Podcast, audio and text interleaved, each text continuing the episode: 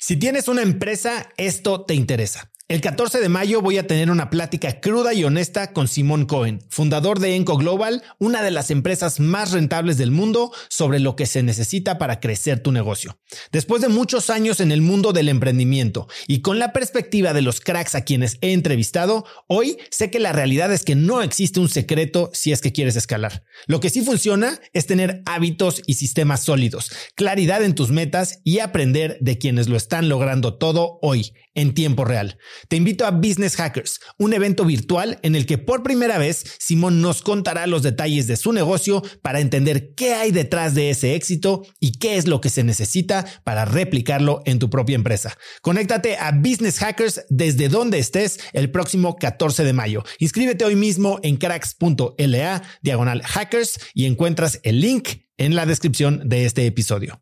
Este episodio es presentado por Diri Móvil, la innovadora compañía de telefonía celular que conecta a cientos de miles de mexicanos. Yo no sé a ti, pero lo peor que me puede pasar es quedarme sin datos en mi plan o quedarme incomunicado en eventos y no poder trabajar desde donde esté. Platicando con amigos sobre este problema, hace unos meses conocí Diri, que es el líder indiscutible en la venta de eSIMs digitales que puedes usar como línea principal manteniendo tu número actual o también como línea secundaria para siempre estar conectado en México, Estados Unidos y Canadá. A través de la aplicación de Diri puedes gestionar tu línea y elegir entre diversos planes como el que yo uso de 40 gigas al mes por solo 279 pesos.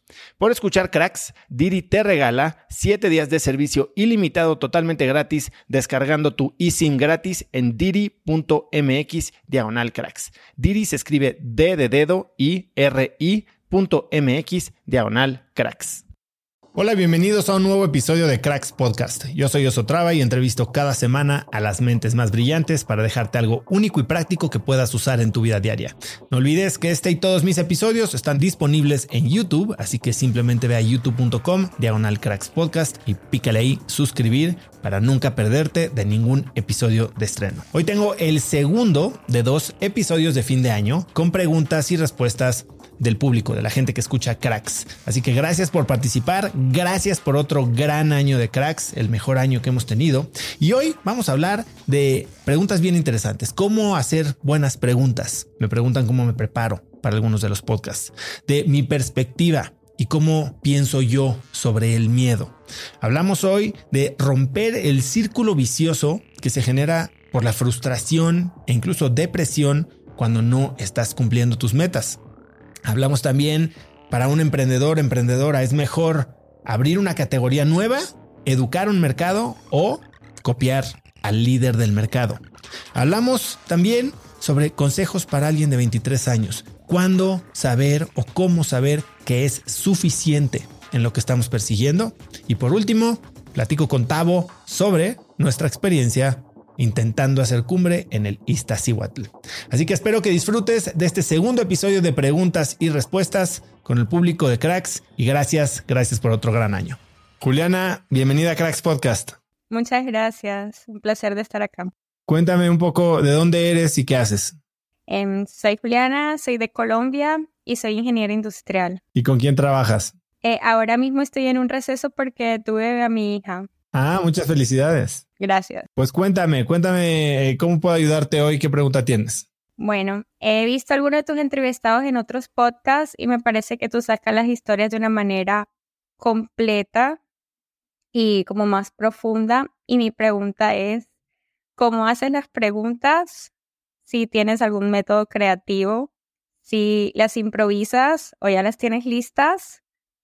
Y mm, si estudias alguna forma de hacerlas y cómo podemos aprender a hacer mejores preguntas. Bueno, pues ese es un gran tema, porque como bien dicen por ahí, la calidad de tu vida está definida por la calidad de tus preguntas.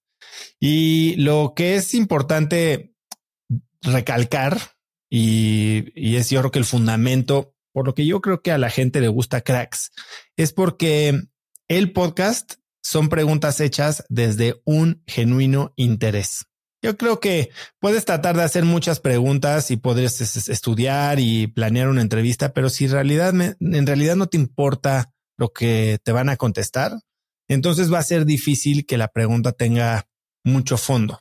Sobre todo porque las buenas preguntas, creo que parten de una, una segunda derivada a una pregunta anterior, ¿no? Eh, cuando indagas un poquito más. Y para saber dónde indagar, tienes que entender un poco el contexto de lo que te está hablando. Para eso sirve tu preparación o un genuino interés. O sea, tú cuando estás pidiendo una mentoría y sabes la naturaleza del problema que quieres resolver, puedes hacer ese doble clic o desempacar un poco qué hay detrás de esta pregunta. Yo mucho de lo que hago es, escuché que dijiste X, Y o Z. Tal vez lo leí, tal vez me lo contó su esposa, tal vez lo escuché en otra entrevista.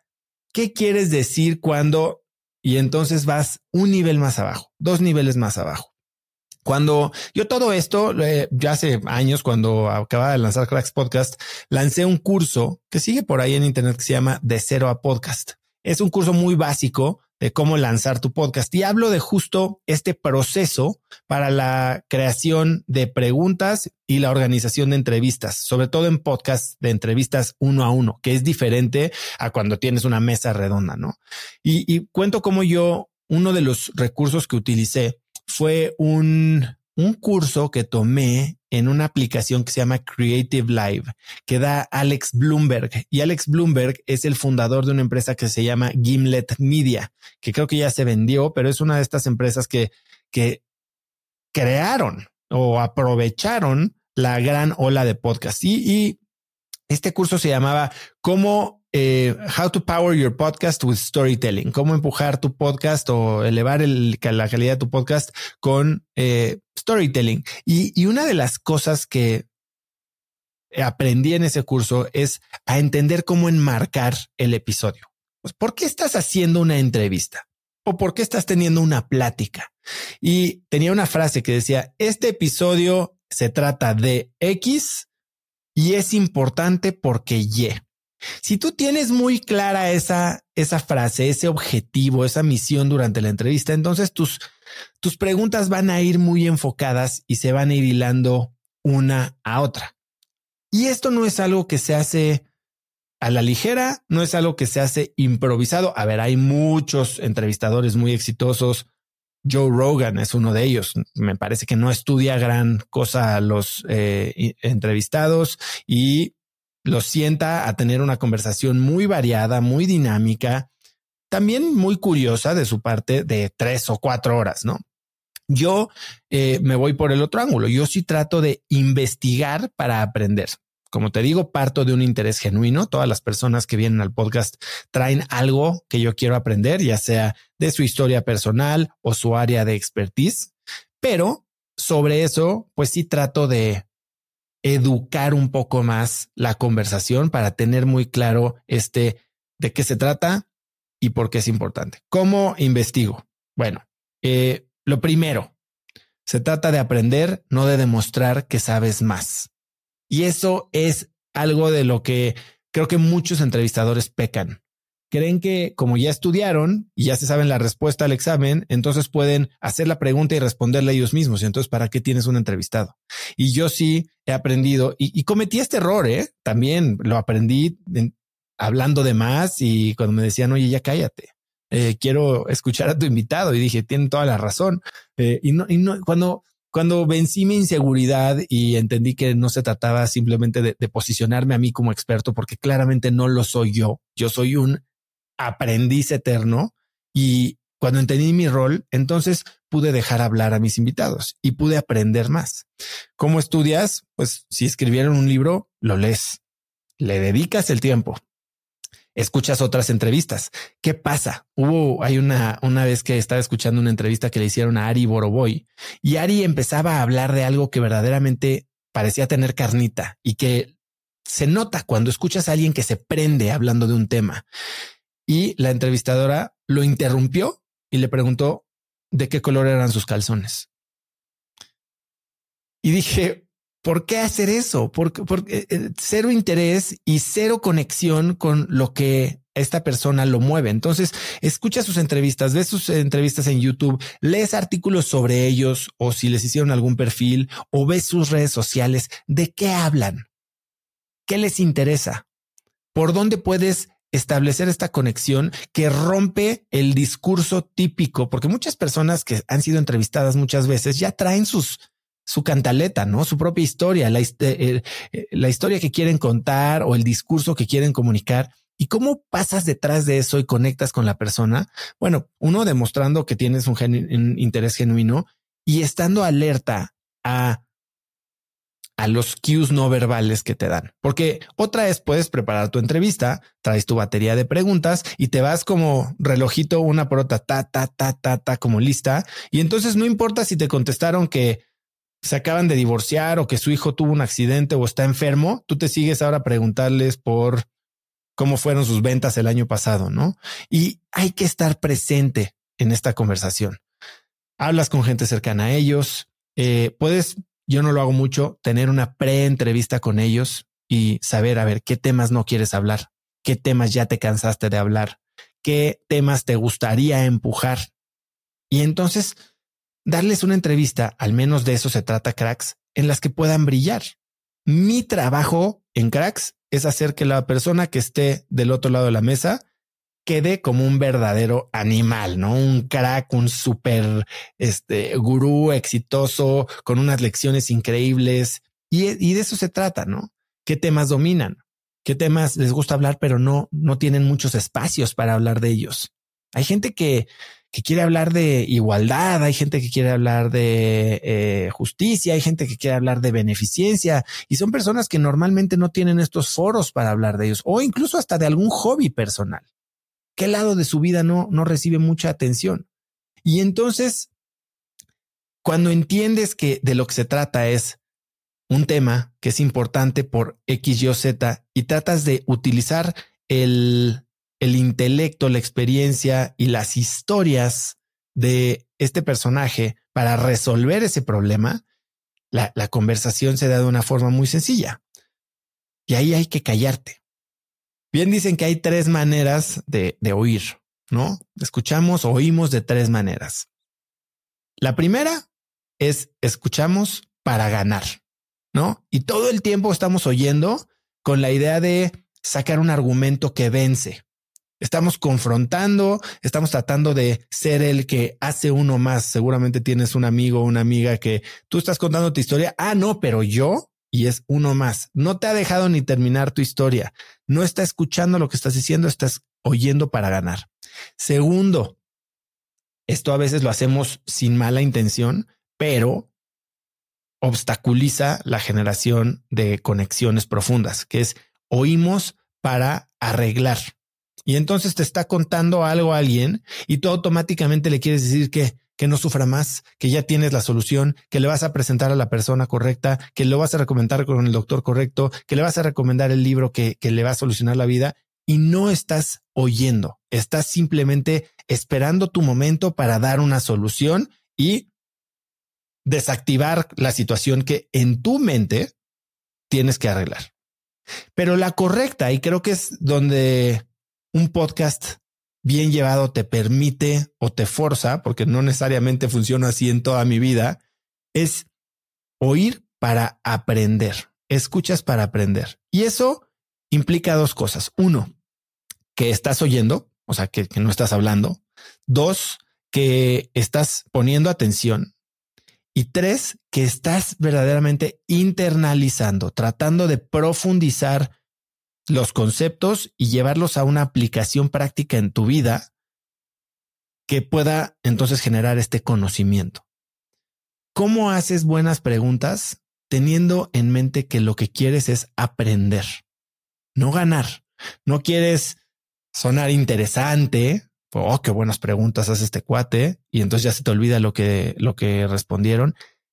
Si partes de un interés genuino, un interés informado, y le das el respeto a tu entrevistado de responderte, de educarte y de hablar, entonces la pregunta genera un goodwill increíble, genera mucho valor para ti y para quien escuche esa respuesta y además una conexión que muy pocas veces se puede replicar. Sí, es cierto. Gracias, Oso, y felicitaciones por tu podcast. Muchísimas gracias, eh, Juliana. La verdad es que qué bonito es que gente como tú, eh, profesional en Colombia, esté escuchando el podcast y llevándolo a la práctica. Gracias por ayudarme a compartir y por eh, darle tu tiempo para estar en este episodio. Gracias a ti. Gracias. Pato, bienvenido a Cracks Podcast. Muchas gracias, Oso. Cuéntame, ¿dónde estás? ¿Dónde te conectas y qué haces? Me conecto aquí en la Ciudad de México. Soy fan de Cracks Podcast. Eh, yo trabajo ahorita con dos cracks en un fondo de inversión y aceleradora de eh, emprendimientos sociales que se llama New Ventures. Eh, creo que serían excelentes entrevistados para tu podcast. Y pues ahí básicamente lo que hacemos es fortalecer el, ecosistema de emprendimiento social y darle un poco el toque de cómo haciendo el bien puedes hacer también lana. Entonces es un poco la filosofía. Tenemos un evento anual que es muy famoso, que es el FLI, el Foro Latinoamericano de Inversión de Impacto. Y pues ahí estoy. Yo me dedico a Project Manager y también para consultor con corporativos, a cambiar un poco la perspectiva en torno a temas de sustentabilidad. Y pues eso ya llevo haciendo dos años de mi vida, aunque profesionalmente estudié para ser abogado y hoy ya no, ya no, ya no sigo ese camino. Pues muy bien. Gente como tú me ha inspirado a también tener un podcast, entonces ahí vamos arrancando con un podcast eh, centrado en la sustentabilidad corporativa, Inercia Podcast. ¿Cómo te llama? Si algún día. Inercia Podcast. Inercia Podcast. Pues muchas felicidades. Y cuéntame, ¿cómo puedo ayudarte hoy? Pues mira, cuando, cuando hiciste el ejercicio me pareció excelente. Hay algo que he visto a lo largo de, de este tiempo, ya pasada la pandemia, y más en una cultura mexicana, y es el concepto del miedo, ¿no? El concepto de miedo tiende a, tener muchos significados dependiendo de dónde lo veas. Pero la pregunta que yo quería traer aquí a la mesa, sobre todo por una persona como tú que ha tenido diferentes roles desde emprendedor, eh, eh, inversionista, podcaster, etcétera, papá, eh, quería preguntarte, ¿tú cómo entiendes el miedo? ¿Cuál es tu relación con ella? O bueno, con, con esta emoción, con este con este concepto del miedo? ¿Cómo lo vives en tu día a día? Cuéntanos un poco. Bueno, definitivamente creo que ya la traes medio masticada. Eh, el miedo pues, es algo que todos sentimos, ¿no? Y es inevitable sentirlo. El que te diga que no siente miedo, yo creo que o no se está eh, exponiendo lo suficiente o simplemente no ha entendido que lo que siente es miedo. Eh, yo siento miedo y procuro sentir miedo seguido. Ahora, digo, el miedo tenemos que entender lo que es, ¿no? Es eh, la, reacción que tiene nuestra amígdala, es la emoción que sentimos cuando nuestra amígdala nos dice que algo nos amenaza. Y tradicionalmente cuando sentimos miedo y pensamos en miedo, creemos que algo nos está amenazando físicamente. Pero la realidad es que el mismo sistema nos protege de una aparente o percibida eh, pérdida de existencia, aunque sea eh, intelectual, ¿no? O sea, psicológica. Eh, es decir, que amenace, nuestra identidad, nuestra independencia, algunos de nuestros valores esenciales. Eh, y en realidad mucho a lo que le tenemos miedo hoy no tiene que ver con la vida y la muerte. O sea, son muy pocas las situaciones en las que verdaderamente tenemos miedo porque podemos morirnos y dejar de existir, pero sí le tenemos miedo a muchas cosas eh, que tienen que ver con el rechazo, con el fracaso, con la insuficiencia, con la no pertenencia, ¿no? A no ser amado. Eh, la realidad es que sí, como seres sociales, creemos que al no pertenecer a un grupo o a una manada, al ser rechazados, pues estamos en riesgo de, de de morir porque no vamos a tener el apoyo o los recursos suficientes para generar sustento. Y la realidad es que eso, hoy el miedo se usa muchísimo, incluso por agentes externos a nosotros, como una herramienta psicológica de sumisión y de control, pero más que por agentes externos, lo usamos desde nuestro propio interior. Nosotros mismos utilizamos este miedo o esta percepción de este sentimiento como un pretexto para, para controlarnos, para limitarnos, para alejarnos de algo que podría abrirnos puestas, ¿no? Eh, y, el miedo, yo creo que si no lo tenemos muy bien identificado, tiene costos que a veces ni siquiera podemos calcular. Eh, costos de oportunidad gigantescos porque nos paraliza, nos aleja de las oportunidades que podrían abrirnos estas, estos caminos que para, para muchos de nosotros parecen imposibles o inalcanzables. Y es justo esta reacción fisiológica de nuestro cuerpo. Ahora, ¿cómo nos superamos a eso? Si hablas de los estoicos, pues hablaban muchísimo de cómo pensar en el miedo, ¿no? El miedo no se puede dejar de sentir, pero es inútil tener miedo eh, por algo que no puedes controlar. Y tenían esta, esta práctica, ¿no? Premeditatio malorum, el la premeditación de los males, cómo puedes imaginarte el peor escenario para ponerle nombre, para prepararte, para encontrar maneras de subsanar cualquier tipo de eh, situación negativa en la que pudieras ver, pero sobre todo yo creo es para darte cuenta de que eso que te estás imaginando como un peor escenario, eso a lo que le tienes miedo, que muchas veces ni siquiera podemos articular, eh, ni siquiera es tan malo. No solo no es probable, no es tan malo, ¿no? Y que lo que nos estamos perdiendo por no actuar derivado de este miedo puede ser mucho más grande. Y es como que cambiar estos, las proporciones de la balanza. Hoy creemos que todo puede ser malísimo y entonces ni siquiera estamos viendo lo que podría ser. Pero cuando le quitamos peso a lo negativo y contextualizamos en lo que podríamos estar perdiendo al limitarnos en nuestras acciones o nuestras ambiciones, entonces ya la discusión interna se vuelve muy diferente, ¿no? Yo siempre digo que el miedo es un poco como, seguramente viste esta serie Lost, ¿no? Eh, la de la isla eh, que, que, chocaba el avión. Y no sé si te acuerdas que en este, en esta serie, que nunca nadie entendió de qué se trataba, pero había una nube negra y salía una nube negra que hacía un ruido muy misterioso y todo el mundo salía despavorido. Y nunca te explicaron en la serie qué era la nube, nunca entendiste qué era. Y como no sabías qué era, entonces no podías enfrentarla, no podías descifrarla y no podías superarla, entonces huías. Si te hubieran dicho que esa nube era eh, una bomba fétida o el escape de un camión o de un generador de luz, entonces no hubiera habido razón alguna para la cual correr. Y eso nos pasa en todos los contextos de la vida. Tenemos miedo, pero no sabemos a qué. Y como no hacemos el trabajo de nombrarlo, de especificarlo, porque en cuanto lo nombras, deja de ser un desconocido, este problema gigantesco que sientes que es súper amenazador. Cuando lo disectas y lo separas en sus pequeñas eh, partes, puedes entonces hacer lo que hacemos todos los emprendedores, que es resolver resolver este problema y atacarlo con una metodología y tal vez con una parte más chiquita en la que sea más fácil tener un poco de progreso. Y al ponerle nombre, entonces desmitificas esta, esta nube negra. Y es así como yo pienso en el miedo. Ahora, la reacción fisiológica del miedo es una incluso hasta benéfica. O sea, la generación de adrenalina, noradrenalina te da un enfoque Digo, lo habla un poco también eh, Steven Kotler en su libro de, de The Rise of Superman, ¿no?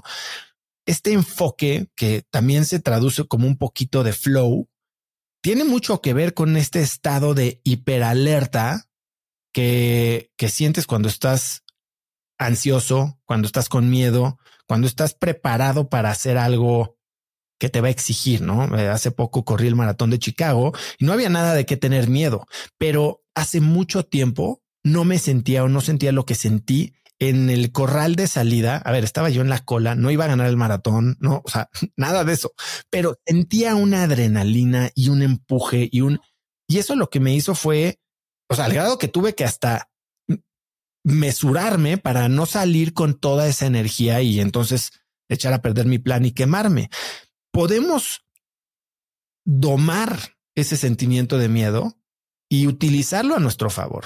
Si entendemos que nos está dando incluso hasta superpoderes, que es lo que dice Kotler en su libro. Ves a atletas hacer cosas literal sobrehumanas conectados con este sentimiento de, de ansiedad, tal vez de miedo, de superenfoque. Ahora, eso es una parte. La otra tiene que ver con qué es lo que te está diciendo el miedo. Y el miedo normalmente se presenta cuando estamos llegando a los límites de nuestra zona de confort, de nuestro círculo de competencia.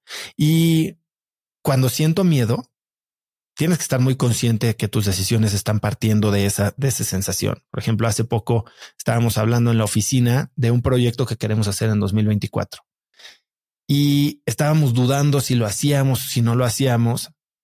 Y tuve que frenar la discusión y les dije, la verdad es que yo tengo miedo de hacer este proyecto. Por A, B, C, D, descifré todo lo que a lo que le tenía miedo.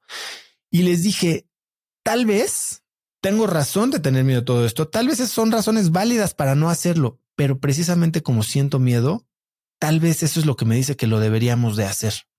Al final decidimos no hacerlo este año. Pero yo cuando siento miedo, y si esa era tu pregunta, ¿cómo pienso yo del contexto del miedo? Para mí me hace poner atención en algo que tal vez debería de explorar. Una relación, una persona, y a veces ni siquiera es este miedo de terror que te paraliza, es un sentimiento de, a ver, lo que te choca, te checa, ¿no? Eh, no me está gustando esto, déjame hacerle doble clic, déjame entender qué es lo que está sucediendo en mi pensar o en mi cuerpo que está generando esta reacción adversa.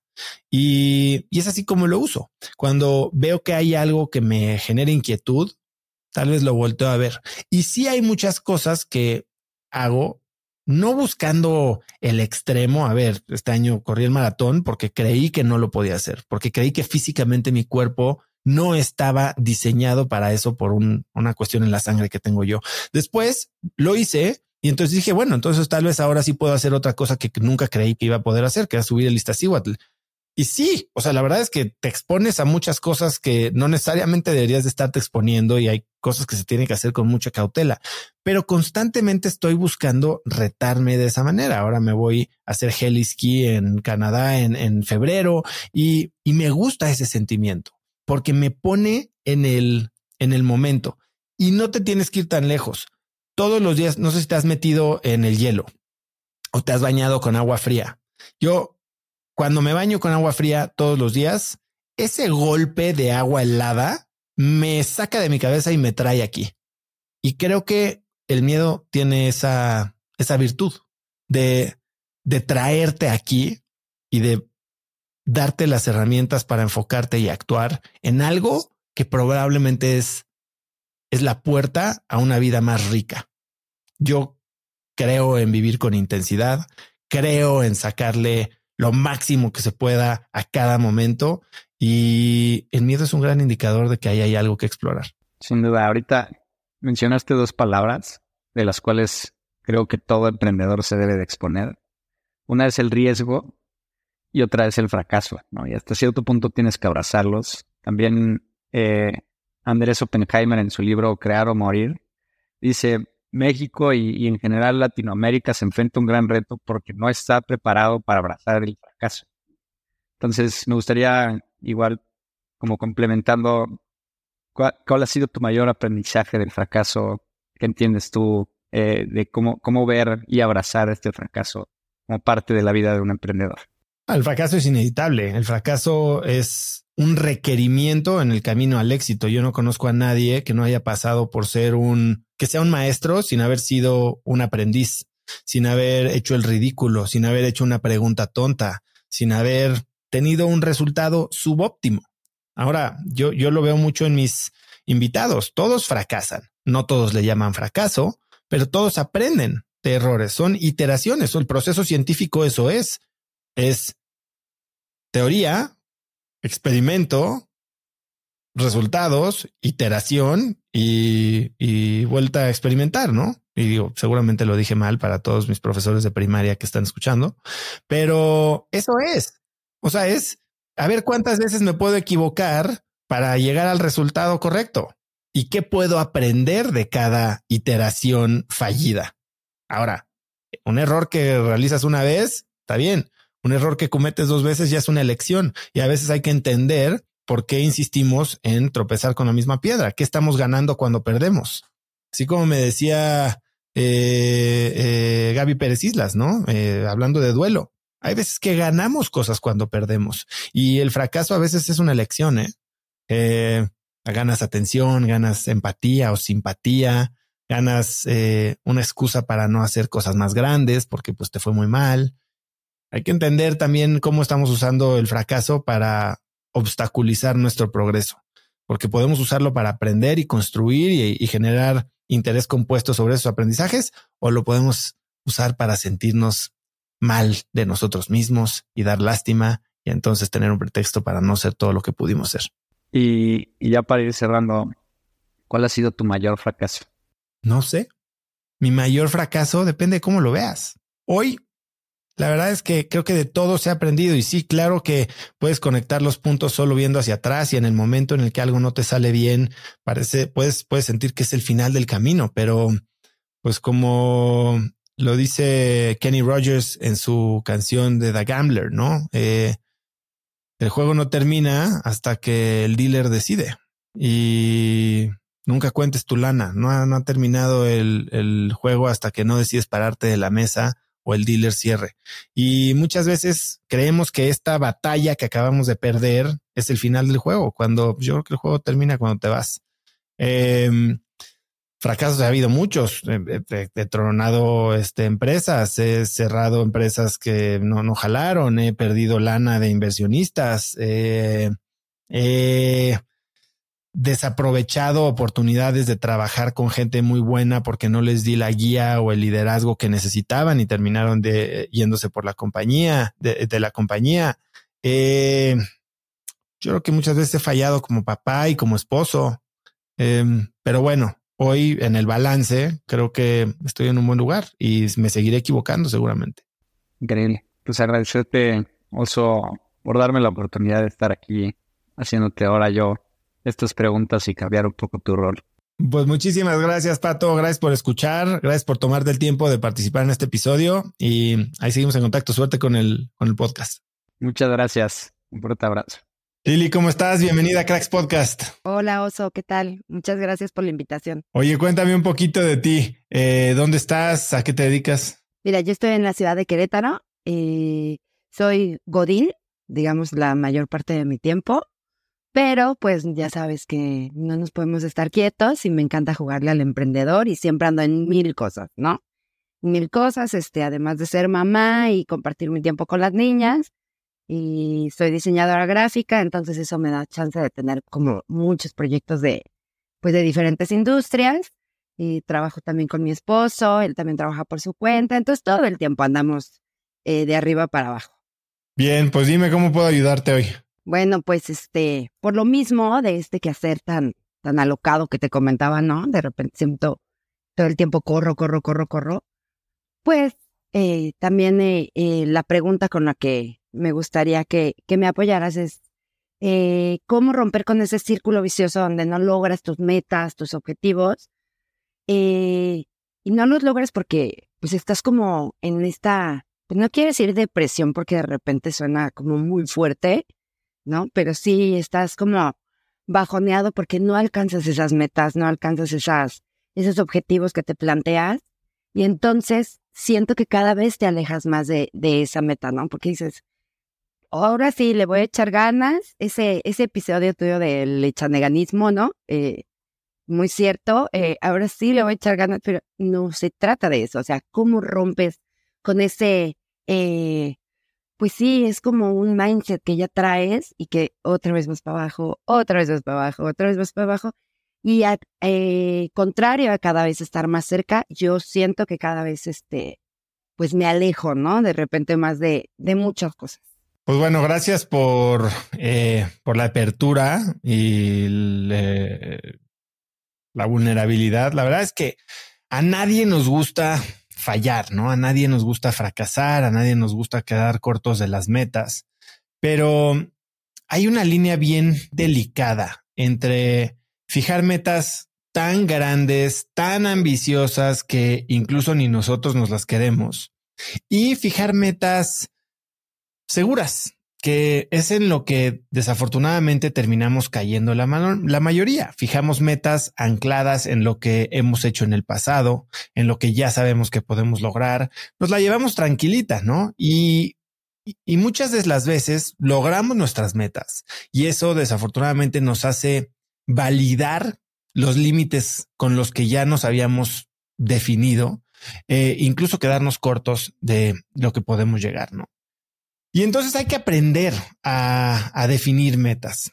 Ahora sí que ni muy, muy, ni tan, tan. Y sí, no, yo creo que tenemos que desanclarnos del pasado. Sí tenemos que soñar en grande. Eh, sí tenemos que, como me decía Hugo Oliveras, tirarle a las estrellas para que mínimo aterricemos en la luna. Pero también hay que entender que poner metas grandes no es suficiente.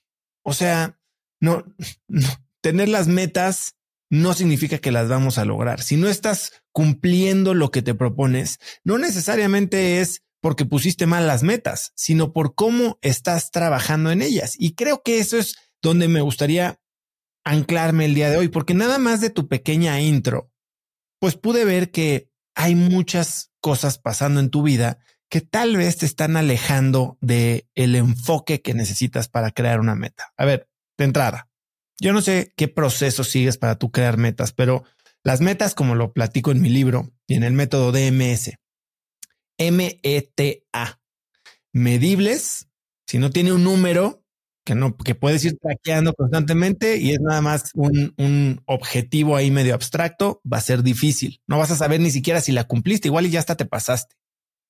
Exigentes. Y es ahí donde tal vez estás pecando un poquito de, de laxa, ¿no? Tiene que ser exigente, pero cuando hablamos de exigencia no es imposible. Ahora sí, imposible es lo que cada uno de nosotros cree y definitivamente muchas veces somos capaces de hacer cosas mucho más demandantes o mucho más grandes o mucho más complicadas de lo que inicialmente creemos. Pero cuando hablamos de exigencia, es sí, desánclate del pasado y fíjate metas que si todo sale muy bien, le vas a llegar al 70%. Es decir, prácticamente estás definiendo planes, como me decían hace poquito en un curso que tomé, define un plan Z, porque normalmente hacemos metas o fijamos planes asumiendo que todo va a salir bien. Y si tú todo va a salir bien es un 100%, pues sabemos que no todo sale bien siempre y que probablemente te vayas a quedar corta. Entonces, fíjate una meta 150%, que si todo sale bien, le vas a pegar al 70%. Y entonces, con eso en mente, tienes que entender que si estás fijando tus metas de una forma correcta, lo más probable es que te quedes corta pero eso no significa que fracasaste. Y ahí es donde hay que cambiar un poquito la manera en que pensamos de nosotros, del éxito, del fracaso, de nuestra valía y de nuestra no valía, de la escasez y de la existencia o de la abundancia. Es, estoy haciendo algo mejor de lo que creí. Y al exigirme más, probablemente no llegué a este plan Z, pero estoy llegando mucho más de lo que hubieran sido mis metas mediocres jugando un juego seguro. M T, temporales. Tenemos que fijar fecha de entrega. Si no fijamos una fecha de entrega, entonces probablemente nada más estamos haciendo wishful thinking y planes a futuro, que es un futuro que como no tenemos exigencia, no tenemos deadlines, nunca van a llegar. Y A, actualizables. Normalmente fijamos metas que para evaluar progreso tenemos que hacer prácticamente otro proyecto diferente, ¿no? Y de lo que se trata es de poder ir midiendo tu progreso, tu avance de una forma frecuente y clara. ¿Para qué? Para que tengas esta retroalimentación constante de si estás en el camino correcto o no. Porque muchas veces nos fijamos una meta, empezamos a trabajar, pasa el tiempo, pasa el tiempo, pasa el tiempo, se acerca la fecha límite y es entonces cuando nos damos cuenta que estamos tan lejos por una decisión tal vez pequeña que tomamos al inicio del proceso que no vamos a podernos recuperar y que la meta está totalmente fuera de nuestro alcance. Y entonces, pues pasa lo que probablemente te está sucediendo a ti, que por más que trabajas, no estás ni siquiera acercándote a las metas. Ahora, ya tienes esta meta bien fijada y como te decía, no nos subimos al nivel de nuestras metas, nos bajamos al nivel de nuestros sistemas y tenemos que crear un plan. ¿Cómo se ve el camino? Estábamos hablando de metas actualizables que puedes ir midiendo progreso periódicamente, pues tienes que saber en dónde deberías de estar cada mes, cada trimestre, incluso desglosarlo a tus prioridades semanales. Yo en el método DMS hablo de los parteaguas de la semana. Estas acciones especiales que sabes que si no pasara nada más esa semana, y realizaste esa única acción, verdaderamente va a significar un cambio en el nivel de tu juego. vas a estar avanzando en las cosas que desbloquean las oportunidades. Y esto lo complementas con, con hábitos, con hábitos pequeños. ¿Cómo se ven estos hábitos? Son cosas que son tan fáciles de hacer que a veces no hacemos. Son micro hábitos. Digo, lo dice eh, James Clear en su libro Hábitos Atómicos o The Slight Edge. Hay, hay muchas cosas que podemos hacer que parecen tan obvias, tan fáciles, que a veces dejamos por sentadas y no cubrimos las bases. Los hábitos tienen que tener características de generar fricción para las cosas que quieres dejar de hacer. O sea, que te cueste trabajo comerte la galleta, quedarte dormido en tu cama. O sea, pones un despertador, haces que se abren las cortinas eh, automáticamente, eh, le bajas a la temperatura de tu cama en las mañanas, algo así. Y generas hábitos que reduzcan la fricción hacia donde te quieres mover. Es decir, dejas tu ropa afuera, pagas el gimnasio, en fin. Lo que quieres es generar un entorno que te permita acercarte a las acciones que sabes, porque ya lo tienes visualizado y planeado, que te van a poner en el camino para generar estos resultados. Ahora, hay, hay una parte que, que, yo hablo en el método DMS, que es lo que platico en mi libro y es de lo que hablo en mi comunidad de Achievers, que es la importancia de generar una identidad, porque acuérdate que no se trata de lo que quieres lograr, no se trata de lo que quieres hacer, se trata de en quién te quieres convertir. Una meta se trata de quién quieres ser. Y entonces eso que puede, que quieres ser, lo puedes empezar a hacer hoy.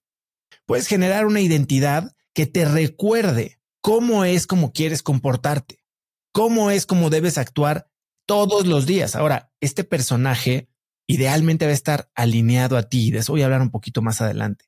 Pero para ayudar a tu identidad también puedes generar estas anclas visuales con símbolos, ¿no? Símbolos que son personales, que son sencillos, que son visibles, que son cosas que te recuerdan qué es lo que quieres lograr, cómo te quieres comportar, cómo quieres reaccionar a las situaciones. Entonces tienes parteaguas de la semana, tienes hábitos que lo soportan, tienes, este, tienes esta identidad que te recuerda cómo te quieres eh, comportar y además tienes estos eh, símbolos o tótems visuales que te ayudan a tenerlo presente. Pero yo creo que donde todo amarra es en la pregunta que te voy a hacer. ¿Por qué quieres lograr lo que quieres lograr? ¿Por qué fallamos? ¿Por qué procrastinamos? ¿Por qué renunciamos? ¿Por qué le echamos pocas ganas? Es porque en realidad muchas veces estamos persiguiendo metas que no nos llenan, que no están alineadas con nuestros valores, con quien queremos ser. Eh, no son propias. Estás tratando de impresionar a alguien más. Estás tratando de huir de una situación. Estás tratando de fingir o pretender que eres algo que no eres y que no te interesa hacer. Y tal vez está ahí la razón por la que no estás trabajando en estas bases de las que estamos hablando. Tú dices que tienes 27 proyectos. Pues no sé cuántas metas tengas, pero probablemente solo uno de esos proyectos está acercándote a la meta que quieres. Y los otros 27 simplemente te están distrayendo. Te hacen sentir ocupada, te hacen sentir valiosa, te hacen sentir que estás apoyando a tu esposo o que estás siendo algo más que lo que dijiste un poco, pues, con connotación negativa, Godín, y entonces quieres ser algo más que un Godín, pero no, no, no estás sinceramente enfocando tu energía y tu tiempo y tus recursos en lo que es verdaderamente importante. Y de eso se trata todo lo que yo hablo en el reto Gana tu Mañana, ¿no? De justo empezamos el, el 8 de enero. Ya estoy dentro. Ah, buenísimo. 8 de enero, pues ya sabes, son 10 días hablando de enfoque, de hábitos, de cómo construir estas bases que te permitan definir un plan para lograr tus metas de 2024 como quieras y de cada, de cada año, ¿no? O sea, pueden ser de salud, pueden ser de trabajo, pueden ser de relaciones personales, pueden ser de espiritualidad. Todo puede ser aterrizado a un sistema y todo tiene que ver con enfoque, con dedicación intencionada a las áreas que verdaderamente quieres avanzar.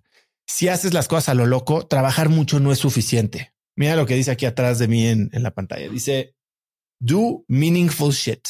Dice do meaningful shit. Eso se traduce a haz cosas que importan, haz cosas con significado. Tú puedes hacer muchísimas cosas y al final del día, o sea, es como un perro que se corretea la cola. Se va a cansar, seguro, para quemar un chorro de calorías. Seguro, no va a lograr nada con eso.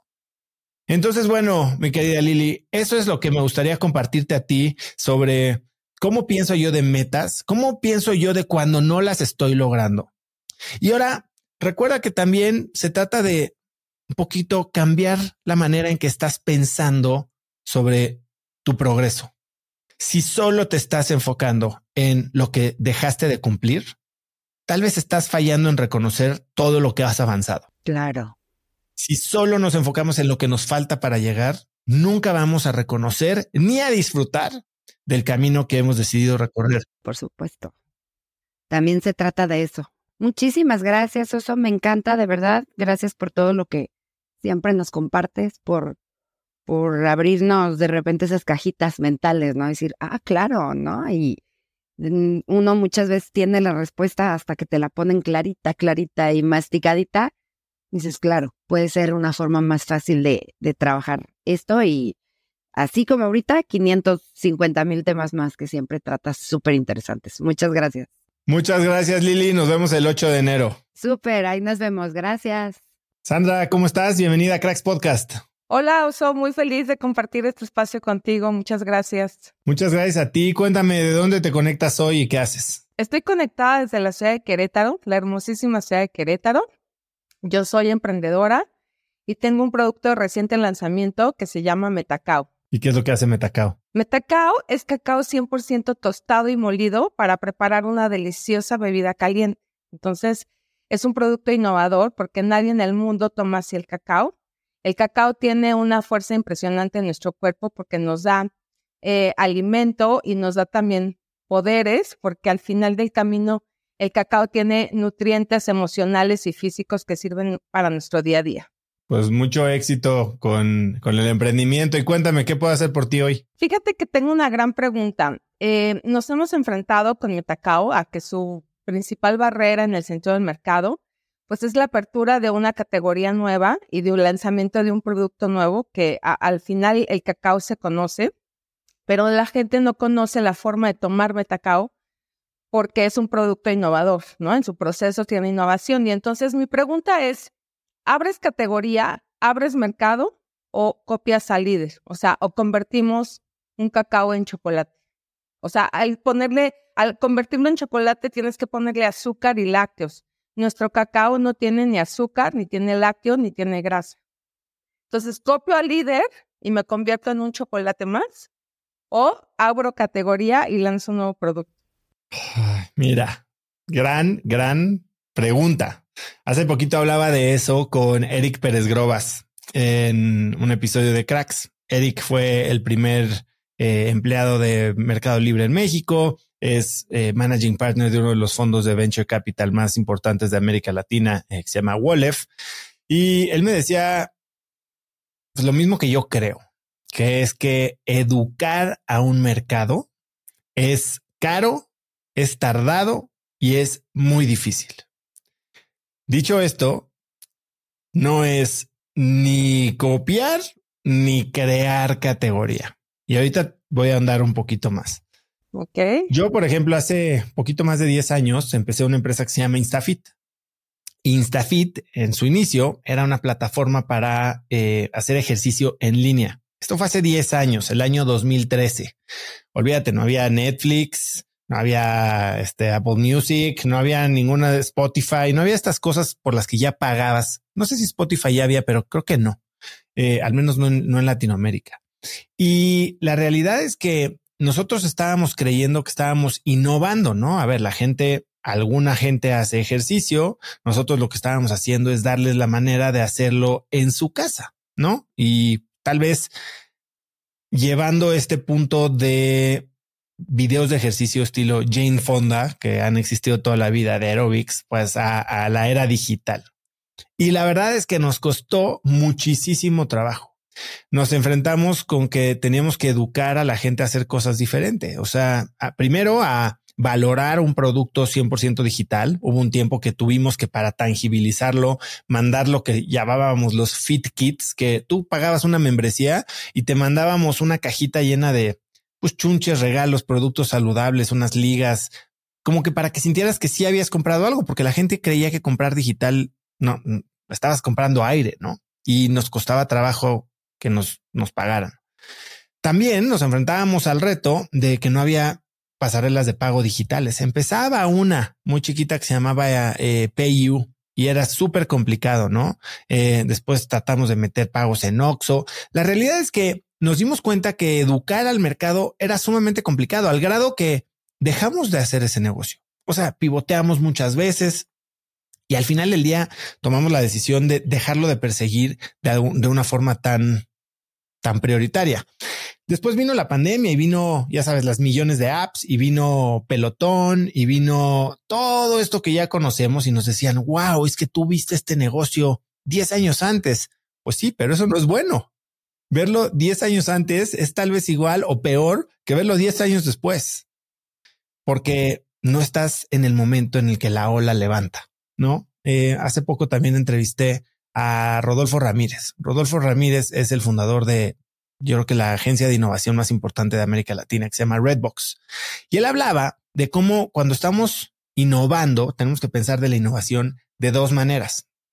Él le llama do better, que es innovación incremental o innovación tangencial, o do different, que es haz las cosas completamente diferentes. Y, la realidad es que la gran mayoría de las innovaciones del mundo son tangenciales. Por más que parezcan, parezcan disruptivas, son tangenciales, son una mejora sobre algo que ya existe, o es en un mercado adyacente, o es simplemente marginal o incremental, ¿no? Yo creo que tú estás pensando cuando dices creo categoría, seguramente te ha sonado este libro eh, que se llama The Blue Ocean Strategy, no la estrategia del océano azul. Y, y todo el mundo cree que un Blue Ocean Strategy es hacer algo radicalmente diferente donde nadie se pueda comparar contigo. Pero si lo pensamos, nadie se puede comparar conmigo porque es algo completamente diferente. Pues entonces tal vez la gente que estaba comprándole a los que ya les compran, pues no van a querer lo que tú quieres. Y lo que en realidad dice este libro de The Blue Ocean Strategy es que necesitas encontrar este balance simultáneo de diferenciación y bajo costo para que la decisión sea mucho más fácil de tomar para los incumbentes o los, las personas que ya están comprándole a alguien que se encuentra en la industria. Y yo creo mucho en la innovación marginal. Yo sí creo en la diferenciación, pero cuando existe un claro punto de referencia. ¿Cómo puedes ser mejor? Pues tiene que haber algo contra lo que te comparas. Cuando no hay nada a lo que te comparas, a ver, sí es un escenario ideal, pero es raro el mercado que existe completamente desatendido. Porque si nadie lo está atendiendo, probablemente o no existe el mercado, o es una oportunidad muy pequeña. Y, y, y lo podemos ver en cierto punto como lo que sucede en el mundo de farma, ¿no? Hay enfermedades terribles de las que sufre gente y sufren sus familias y, y son cosas horrorosas que no le desearías a nadie. Para los que posiblemente sí habrá cura, pero sucede lo siguiente. La cantidad de gente que sufre de estos padecimientos es tan pequeña que son muy pocos los laboratorios, es más, ningún laboratorio grande decide invertir en investigación y desarrollo porque el tamaño del pastel, el payout que pueden recibir no llega a lo que ellos están buscando. Ya hay algunos fondos de inversión y algunos laboratorios que se especializan precisamente en desarrollar estos tratamientos para enfermedades muy raras, ¿no? Pero si te pones a pensar, Uber, que, que muchos catalogamos como la innovación más disruptiva de las últimas décadas o de la última década, pues la verdad es que no es, no es do different, es do better. Es un taxi. Nada más que lo pides mejor, te trataban mejor. Ahorita ya no sé si tanto. Te tenían tu agüita, sabías dónde estaba, podías no hablar con el, el chofer, vamos a decir, porque ya sabía dónde ibas, entonces tenías la certeza de que sabía llegar, no se iba a perder, salía más barato. Entonces, pero, pero tenías la comparación de un taxi. Entonces podías decir, esto sí es 10 veces mejor, es 10 veces mejor y es más barato. No hay competencia. La única competencia que tuvo Uber era quién empezó a copiar el modelo de Uber pero no estaba teniendo que educar a gente a comportarse diferente. La gente se tenía que mover de un lado a otro. Airbnb tal vez lo hizo de un poco una forma más retadora, ¿no? Al educar a la gente a quedarse en casa de extraños. Pero el concepto de ir y quedarte en una cama en la que alguien más había dormido la noche anterior, pues lleva existiendo toda la vida. Son hoteles, ¿no? Y hay cosas que sí son transformadoras, que sí crean estas, eh, estos nichos o estas categorías totalmente innovadoras, pero que tardan mucho tiempo en madurar tardan muchísimo tiempo en madurar. Y entonces aquí tenemos que hablar de, de, dos conceptos que sobre todo se dan mucho en la tecnología. Y son dos curvas que probablemente como emprendedor has visto en algún momento, probablemente no. Hay una que es la curva de emoción de la tecnología, algo que se le llama el hype cycle. Cómo la gente habla de ciertas tecnologías. Y lo hemos visto últimamente con inteligencia artificial, con cripto, con los NFTs, con muchas tecnologías que de repente tienen esta primera fase que es un pico, ¿no? Y todo el mundo está hablando de esto como la siguiente gran tecnología transformadora. Y después se enfría. ¿Por qué? Porque llegas a lo que se llama el valle de la desilusión. Todas estas promesas que nos habían hecho de que verdaderamente iba a transformar el mundo del arte, de las finanzas, del trabajo, de la innovación, simplemente hoy la, tecnología no está en ese momento. Y entonces, cuando ya perdimos las esperanzas y bajamos las expectativas, acuérdate que la mejor manera de sorprendernos es cuando no tenemos expectativas. Cuando nuestras expectativas ya están por los suelos, empezamos a hacer catch up con lo que en realidad la tecnología sí puede hacer. Y es esta pendiente de la iluminación. Y empezamos a encontrar usos prácticos, tal vez no tan revolucionarios ni transformadores como los que nos habían prometido inicialmente, pero reales y empieza la, la, adopción. Y al final termina en un, en un nivel, digamos, de utilización de esta tecnología en la que sí es útil, sí es transformadora, no es un milagro. Y todas pasan por este ciclo. Y este ciclo a veces lleva años. Lo vimos cuando los NFTs en 2021, todo el mundo compraba changos y dibujitos por cientos de miles o millones de dólares. Y después esos mismos valen cinco dólares. ¿Qué pasa? nos prometieron una tecnología revolucionaria, nos la creímos, después no pasó. Y probablemente la tecnología blockchain de los NFTs vaya a ser extremadamente útil en industrias muy diferentes al arte. Real estate, traqueo del origen de ciertos alimentos, eh, autenticidad incluso de trabajos de arte, ciertamente en el mundo financiero. Ahora, ese es cómo pensamos psicológicamente. Y después viene cómo se adopta la tecnología. Y esta es una curva más parecida a una curva normal, una curva de campana.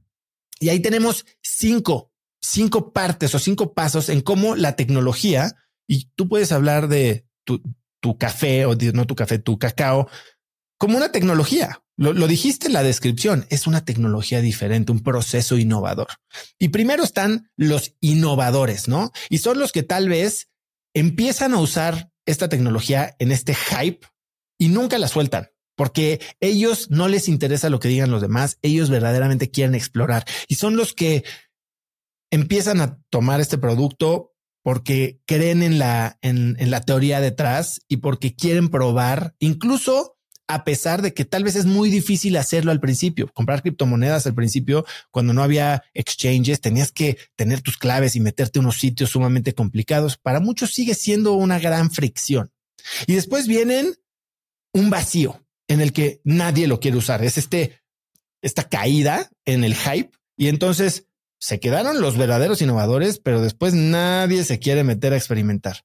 Y después pasa un momento en el que ya empieza lo que tú y yo tal vez conocemos más como los, los early adopters. Estas personas que, ok, no soy el que me aviento todas estas dificultades para probar la tecnología, pero ya que está en un nivel mínimo de usabilidad, claro, y me da estatus, me da esta, esta, esta aura de innovación. Y después vienen la mayoría temprana, que es el centro de la curva, la mayoría tardía y después los rezagados, ¿no? Los que apenas están comprando la cosa que ya todo el mundo lleva hablando y está a punto hasta de pasar de moda.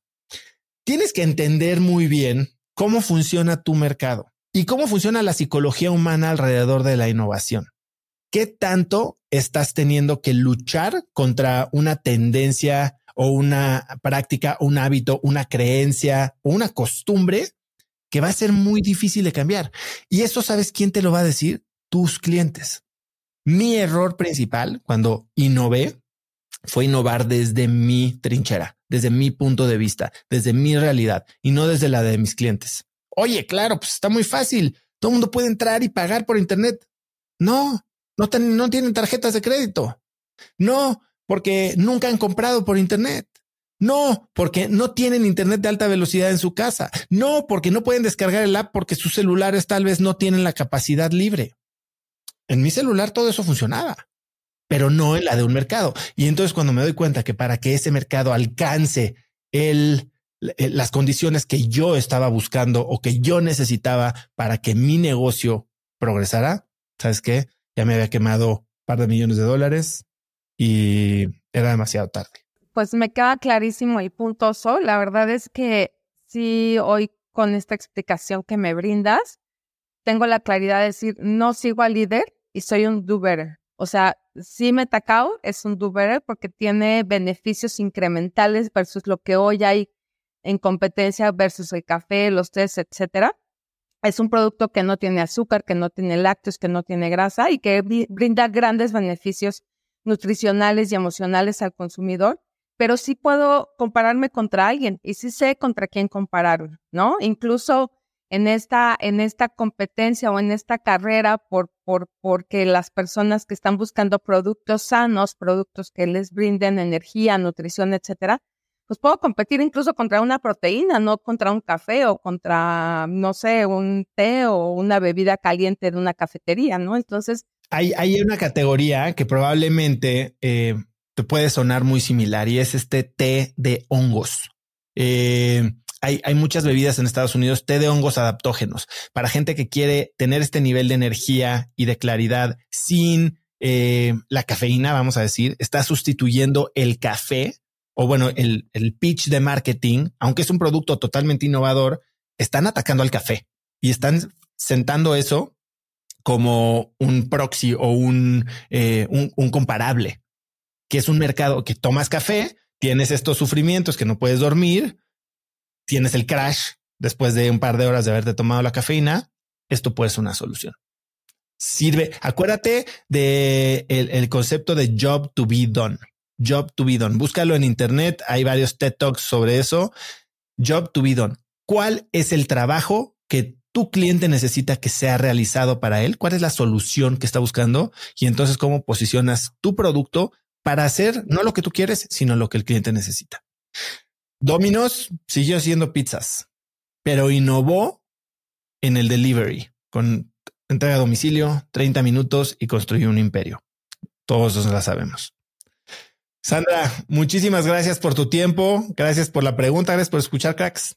Oso, muchísimas gracias. Felicidades. Que tengas unas felices fiestas y gracias por escuchar mi propuesta y ojalá un día tomes Metacap. Hecho, muchísimas gracias. Gracias, feliz día. Mauricio, bienvenido a Cracks Podcast. ¿Qué tal, Oso? Buenas tardes, ¿cómo estás? Muy bien, ¿tú? ¿Dónde estás? ¿De dónde te conectas hoy? De Delicia, Chihuahua. ¿Y a qué te dedicas? Tengo una inmobiliaria actualmente y tengo 23 años. Muy bien, y cuéntame, ¿qué, qué puedo hacer por ti hoy? Más que nada es, por ejemplo, cada año pues van surgiendo nuevos, nuevos desafíos, nuevos obstáculos. Pero entonces, ¿cómo parece una bola de nieve que no se termina? Este año quieres tanto dinero, tantos desafíos, el siguiente año nuevos desafíos, cómo lograr esa, esa calma o cuándo saber, pues cuándo es suficiente. Bueno, pues es una pregunta que qué bueno que haces cuando tienes 23 años, eh, porque mucha gente se la hace, a veces como yo a los 40, cuando ya le hundió 20 añitos a, a perseguir metas que nada más no llenan, ¿no? Me suena muy, muy conocida esa historia. Yo muchas veces cuento de sobre mi vida como una vida que divido yo en cuatro olas. La primera ola, digamos que es de los cero a los 20 y siempre digo que es como ser niño, ¿no? Todo es aprender, tu meta final es aprender, tal vez entrar a una buena escuela, eh, tal vez conseguir tu primer trabajo, divertirte, hacer amigos, tener novias o novios o lo que quieras. Y la realidad es que es, es eso, ¿no? Es, es vivir y vives mucho en el presente sin mucha preocupación por el futuro. Eh, tal vez ya cuando tienes 15, 16, 17 empiezas con la idea de, bueno, a qué carrera me voy a dedicar o dónde voy a estudiar o si me voy a salir de casa de mis papás. Pero la realidad es que no tiene muchas complicaciones y los costos que se pagan pues tampoco son muy grandes en el momento. Pero después pasas a, a, una segunda etapa y esa fue yo creo que mi segunda ola, ¿no? Y es una ola que se define justo al momento de elegir carrera y entonces definir qué es el éxito para ti. Y eso creo que se amarra con tu pregunta. Para mí, en esta segunda etapa que yo digamos que considero de los 20 a los 30, el éxito para mí se veía como trabajar, como conseguir un trabajo del que mi familia estuviera orgullosa, que me permitiera ganar mucha lana, ¿no? ¿Cómo se veía esto en mi mundo ideal? Yo quería trabajar en Nueva York, eh, vivir en esa ciudad y tener un trabajo en banca que fuera, pues, de prestigio, que la gente dijera qué bien, qué buena chamba. Y entonces tenía que trabajar para lograr eso. Y fue que me volví ingeniero industrial, eh, fui presidente de mi carrera para poder tener un buen currículum que me permitiera entrar a una buena maestría. Después de la maestría, o bueno, incluso durante la maestría, eh, diseñé mis cursos para que pudiera conseguir ese trabajo y al final terminé trabajando en Nueva York. Y ahí, cuando lo tenía, no encontré lo que estaba buscando. Este, esta satisfacción, este sentimiento de logro, esta idea de que encontré para lo que había venido, no estaba ahí. Y casualmente cruza con la crisis financiera de 2008 y me regreso a México, pierdo mi trabajo y por necesidad me vuelvo emprendedor. Y entonces empieza, digamos que la tercera etapa. Ya me di cuenta que el reconocimiento, el trabajo, la lana, la escalera corporativa no era donde estaba la cosa. Y entonces me vuelvo emprendedor porque no pude conseguir otra chamba, literal. Y, entro a una dinámica en la que mi definición de éxito cambia. Y esta definición de éxito ahora la basaba no en lo que me había dicho mi mamá o mi familia o mis amigos, sino ahora en lo que, en lo que define como éxito la gente que me rodea. Y al ser emprendedor, bueno, pues eso se ve como tal vez éxito financiero, como reconocimiento en las revistas, como eh, premios de emprendimiento o aceleradoras y validación porque levantaste capital de ciertos fondos de inversión. Y entonces es un, son 10 años de trabajar en base a un éxito definido por el reconocimiento, por validación externa.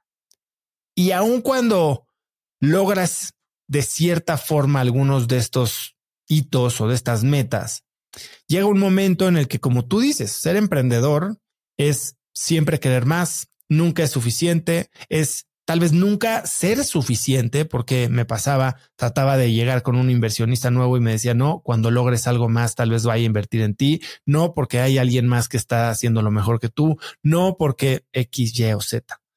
Y, y se volvió sumamente frustrante, sumamente doloroso, eh, me, me, me, quemó por dentro, me llenó de, de, de resentimiento y la verdad es que me volví una persona infeliz que por más que sucedían cosas buenas, no las apreciaba, que por más que trabajaba, no llegaba lo que verdaderamente quería yo y que me tenía en, en, una situación en la que no disfrutaba mi vida, ¿no? Al grado de que mi esposa, y lo cuento en mi libro, me dice un día, ¿por qué odias tu vida? ¿No? Y yo ya tenía una esposa, dos hijos, una empresa.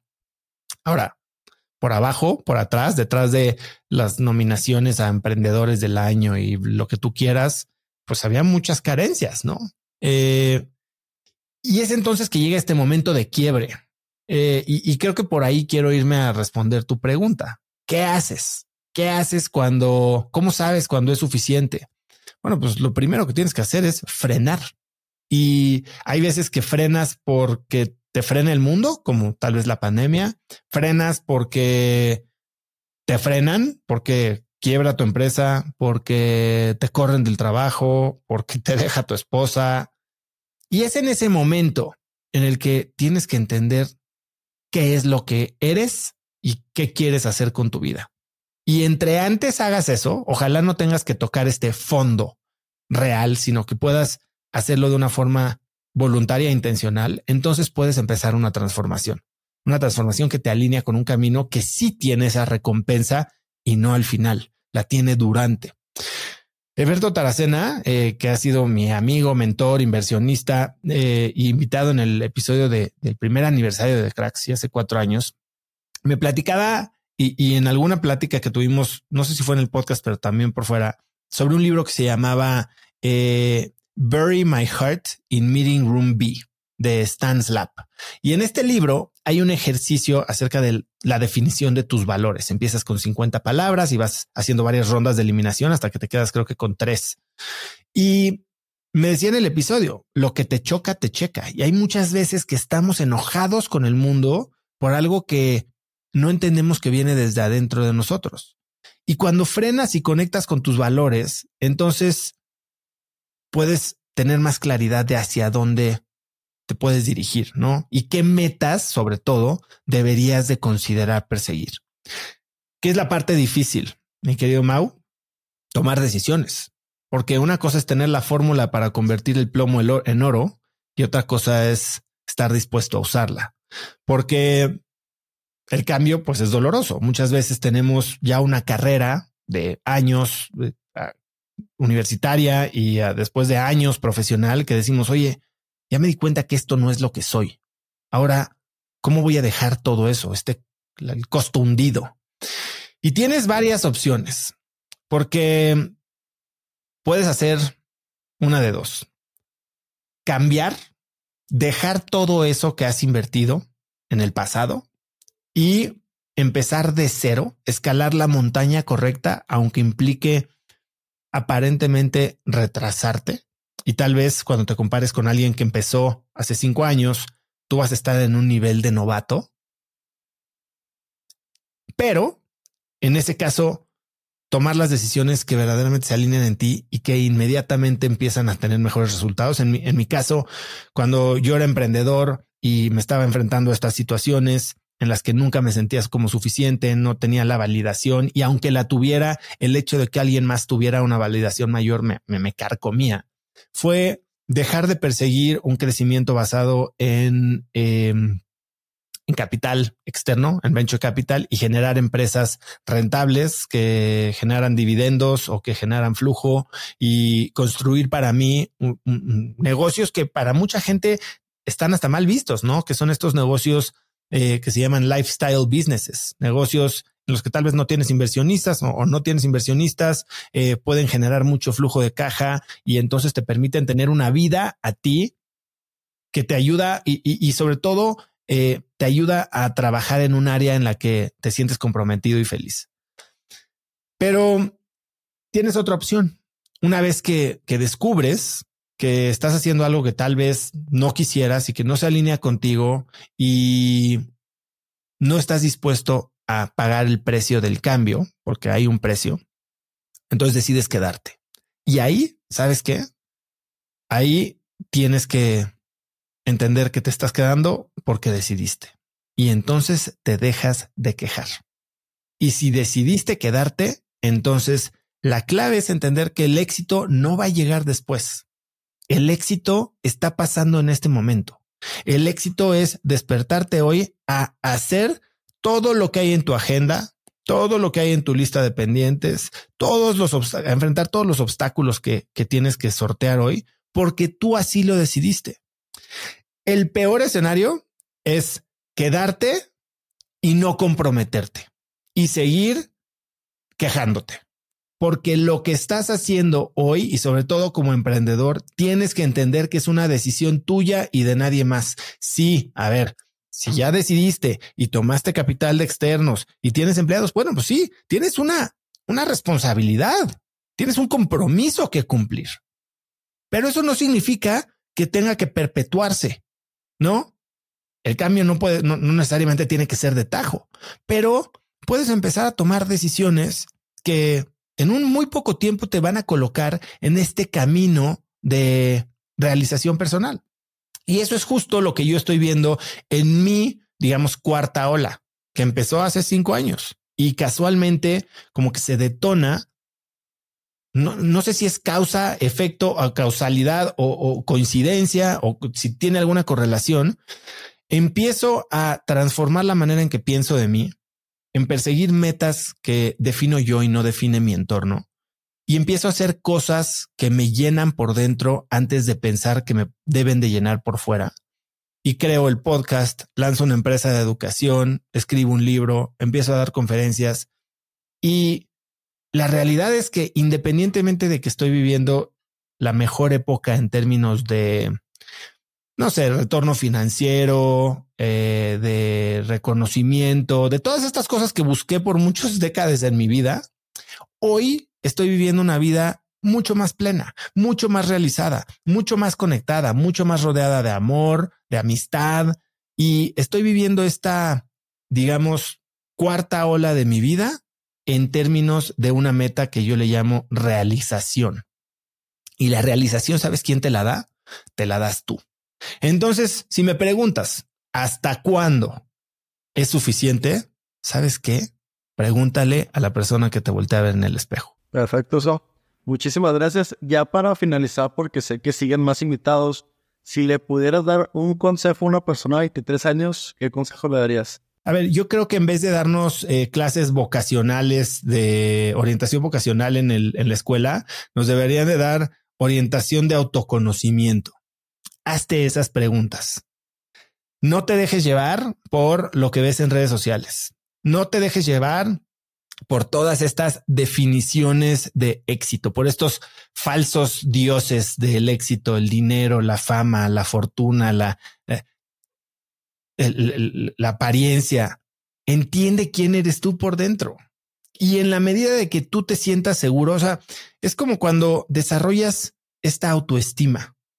Cuando tú empiezas a conocerte, agradeces lo que tienes, desarrollas autoestima, dejas de depender de validación externa. Por eso lo mejor que podemos hacer para nuestros hijos es construirles una autoestima propia saludable. ¿Para qué? Para que no tengan que estar persiguiendo falsos ídolos, falsas visiones de éxito que después los dejan sintiendo vacíos y frustrados de haber desperdiciado 20 años de sus vidas persiguiendo cosas que nunca habían querido para tratar de impresionar a gente a la que no le importas tanto y que tal vez ni siquiera te cae bien. Perfecto. Muchísimas gracias, Oso, y un gusto conocerte. Mau, muchas gracias a ti. Gracias por participar en este episodio y por escuchar cracks. Feliz año. Tavo. Tavo Gómez, bienvenido a Cracks Podcast. Hola Oso, eh, no esperaba estar aquí ni hoy ni pronto, pero emocionante y creo que soy el indicado para hacerte la siguiente pregunta que todos quieren saber. Bueno, espera, espera, espera. Eh, a ver, Tavo, para quien no sepa, Tavo es eh, el genio que me ayuda a que Cracks Podcast sea real, es con quien hago todo research, me acompaña en mis viajes y además es una persona que creo que no joven como es de 21 años, no mide mucho las consecuencias de sus palabras. Así que en más de una ocasión se ha encontrado eh, inmiscuido en situaciones poco favorecedoras para él y un tanto arriesgadas. Y esta de la que vamos a hablar hoy es una de ellas. Así que, Tavo, bienvenido. Bueno, pues vámonos directo a la pregunta y cuéntame cómo viviste la subida a lista Cihuatl. Cuéntame con detalles qué pasó antes, eh, cómo dormiste esa noche, con quién ibas, quiénes se bajaron. Bueno, no quiénes, sino qué fue lo que pasó. Bueno, em, hace unas semanas, es buena pregunta, eh, Tavo y yo, junto con todo un grupo de miembros de Cracks Mastermind, decidimos subir el Iztaccíhuatl, que es la tercera montaña más alta de México. Eh, tiene una altitud de creo que son 5.260 metros. Y esto es algo que hace un par de años que junto con toda la, membresía de Cracks Mastermind, que es esta membresía que tengo yo de eh, empresarios, emprendedores, que nos reunimos una vez al mes y hacemos desde educación, viajes, conferencias, experiencias eh, subimos el Nevado de Toluca. Bueno, yo tenía la idea de dos semanas después de hacer el Nevado de Toluca subir el Iztaccíhuatl y me, me, me, partió el queso el Nevado de Toluca al grado que dije no, no hay manera, no lo voy a hacer y, y, ahí se quedó.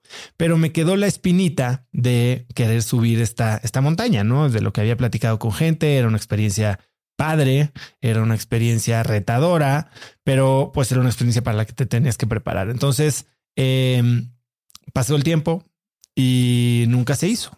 Así que este año, 2023, cuando decidí correr el maratón de Chicago, que corrí el 8 de octubre, y prepararme para este maratón, dije, bueno, estoy seguro de que cuando termine el maratón, después de haber hecho todo este proceso de entrenamiento, pues voy a estar en mejor forma aeróbica, al menos de lo que estoy ahora. Si logro correr el maratón, puede que haya trabajado en mi sistema cardiovascular y en mi eh, capacidad de, de, de, hacer cosas que requieran mucha condición física, que es algo que yo creí que no tenía. Esa es la razón principal por la que decidí correr el maratón de Chicago. Y dije, bueno, ¿qué hago para aprovechar que ya me entrené? Dije, claro, vamos a subir el Iztaccíhuatl.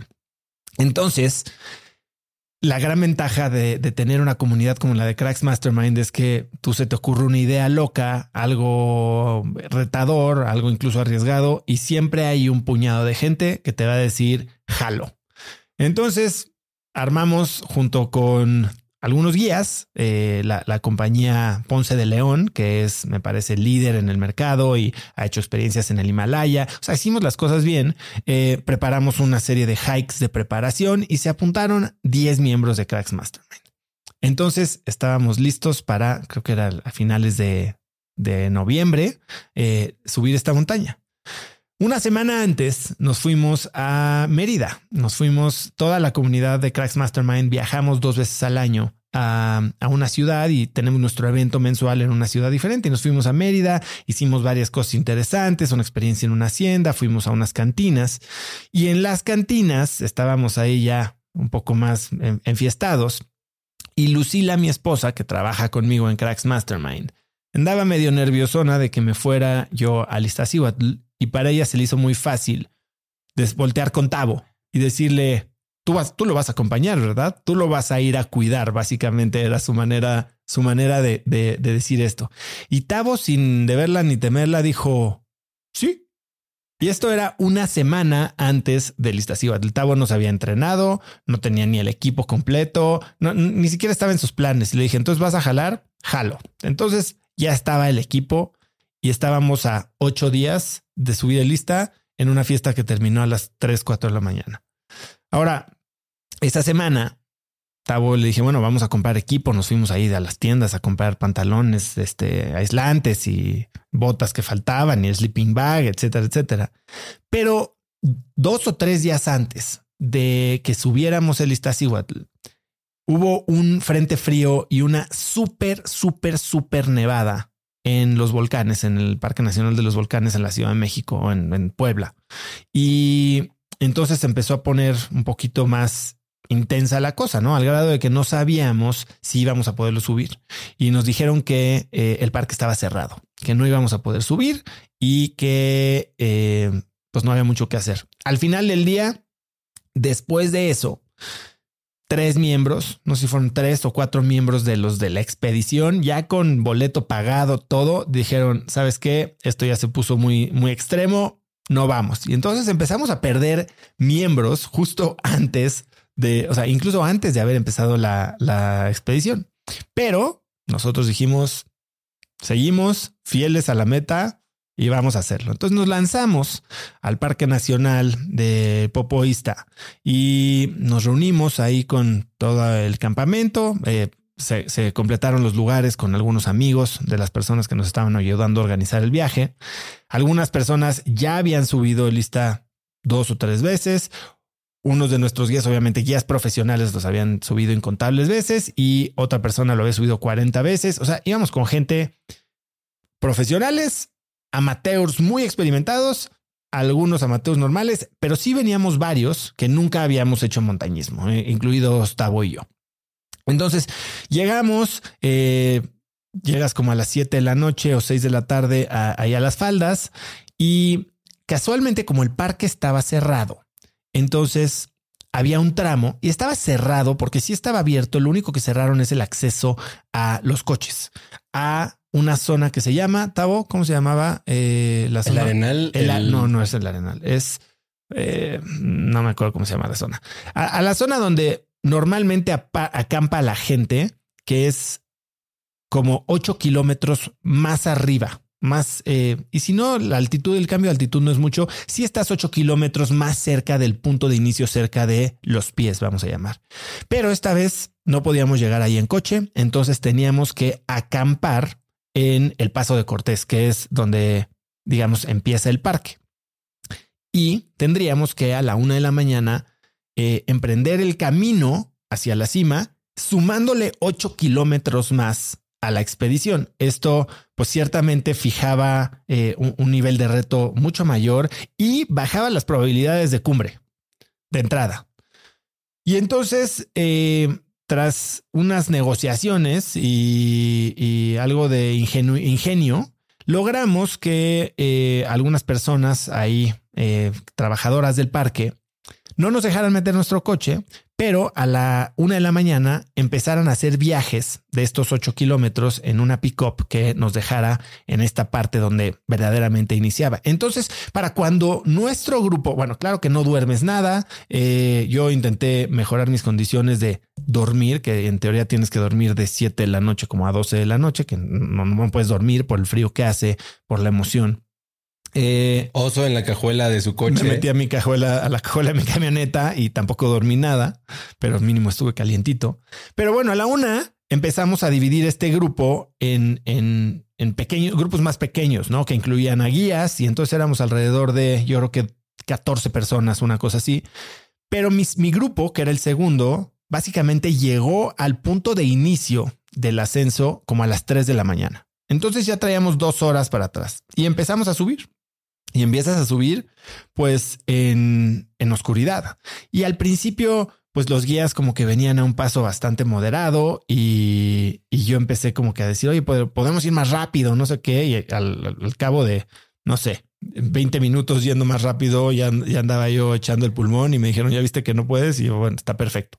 Entonces, bueno, empezamos a subir y a subir y a subir. Alcanzamos al primer grupo, lo pasamos y llegamos a un lugar increíble, como a las seis y media de la mañana. Yo calculo que no debemos de haber estado mucho más arriba de cuatro mil metros. Había sido un hike relativamente fácil y vimos un amanecer espectacular. Ahí estábamos grabando anuncios para el reto Gana tu Mañana, que empieza el 8 de enero. Eh, si bien había así una exigencia aeróbica, no nada grave. Eh, ah, bueno, para todo esto, obviamente Tavo llegó sin agua, sin comida. Afortunadamente, Lu, mi esposa, me había dicho, Tavo R-Way va a llegar sin preparación y le mandó un kit eh, de comida y lunch y todo igualito que el mío. Entonces estaba cubierto.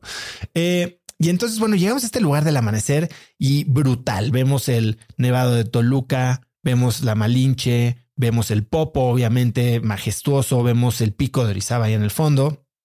Y si hubiéramos terminado ahí el viaje, hubiera sido un gran viaje. Porque las siguientes 10 horas fueron durísimas. Primero, seguimos avanzando y llegamos al, a lo que se llama el refugio, que el refugio está justo abajo de eh, la, rodilla. las rodillas, que es la parte, yo creo que más empinada. Llegas a un lugar que se llama la Cruz de Guadalajara, que es una cruz donde parece que se murieron varias personas. Eh, pero llegas al refugio y dices, bueno, en este refugio pues es un refugio, te debes de sentir seguro. Este, el clima, afortunadamente, estaba muy bueno, pero sí la nieve era, era un tema. Sí, sí las condiciones se veía precioso, estaba increíble, pero el ascenso se hizo mucho más complicado, al menos para mí. Todavía no, no, nos poníamos los crampones, eh, no veníamos encordados. La, la verdad es que yo creo que para los profesionales era un ascenso relativamente ligero. Sí se empezaba a poner demandante, o así lo sentí yo. Tal vez mis expectativas eran otras. Eh, entro al refugio donde dije, bueno, aquí tantito calientito, lo que sea, y es el lugar más asqueroso y desagradable en el que yo he estado en mi vida. Un olor a humedad y humanidad que me hace tener un reflejo de vómito, nada más de acordarme de eso. Tuve que salir despavorido de ahí a, arquearme. Pero bueno, Ahí echamos una botanita afuera del, eh, del refugio y emprendimos la parte más retadora. Era la próxima hora fue verdaderamente dura, técnica y físicamente. Hubo momentos en los que teníamos que estar clavando ya los crampones prácticamente de lado eh, para, para, poder tener algún, algún tipo de soporte. Y, y sí hubo momentos en los que sentí, sentí algo de riesgo físico, ¿no? Veníamos amarrados eh, y, había momentos que sí me hacía dudar si estábamos haciendo las cosas bien. Pero bueno, seguimos, seguimos subiendo, cada vez se hacía más difícil eh, dar un paso o hilar 20, 30, 50 pasos sin tener que frenar. Y se hacía más evidente poco a poco que no, no haríamos cima, que no, no nos daría tiempo suficiente para llegar y regresar, considerando que de bajada ya no iba a haber camioneta. Entonces, ya que llegáramos a la base, íbamos a tener que caminar los 8 kilómetros de regreso al Paso de Cortés, que iba a sumar dos horas a nuestro camino. Que para quien sepa qué significan dos horas después de hacer 13 horas de ascenso a una montaña, e, e, es, es muy duro, sobre todo anímicamente. Entonces seguimos subiendo, llegamos primera rodilla, segunda rodilla y nos quedaba un cacho más. Sabíamos que no íbamos a hacer cumbre, pero podíamos llegar al, eh, a lo que le llaman el ombligo, que es la orilla del glaciar. Y dijimos, bueno, a donde lleguemos antes de las 10.30 de la mañana, a las 10.30 emprendemos la, la vuelta. Y Llegamos a este lugar que es arriba de los 5100 metros, eh, tomamos unas buenas fotos, vimos el glaciar, vimos el popo, muy bonito y todo, y decidimos regresar. Ahora, en este momento pasa algo que es providencial y es una de las lecciones que, que hacen que valga la pena este, esta experiencia, porque empieza a haber una tipo discusión.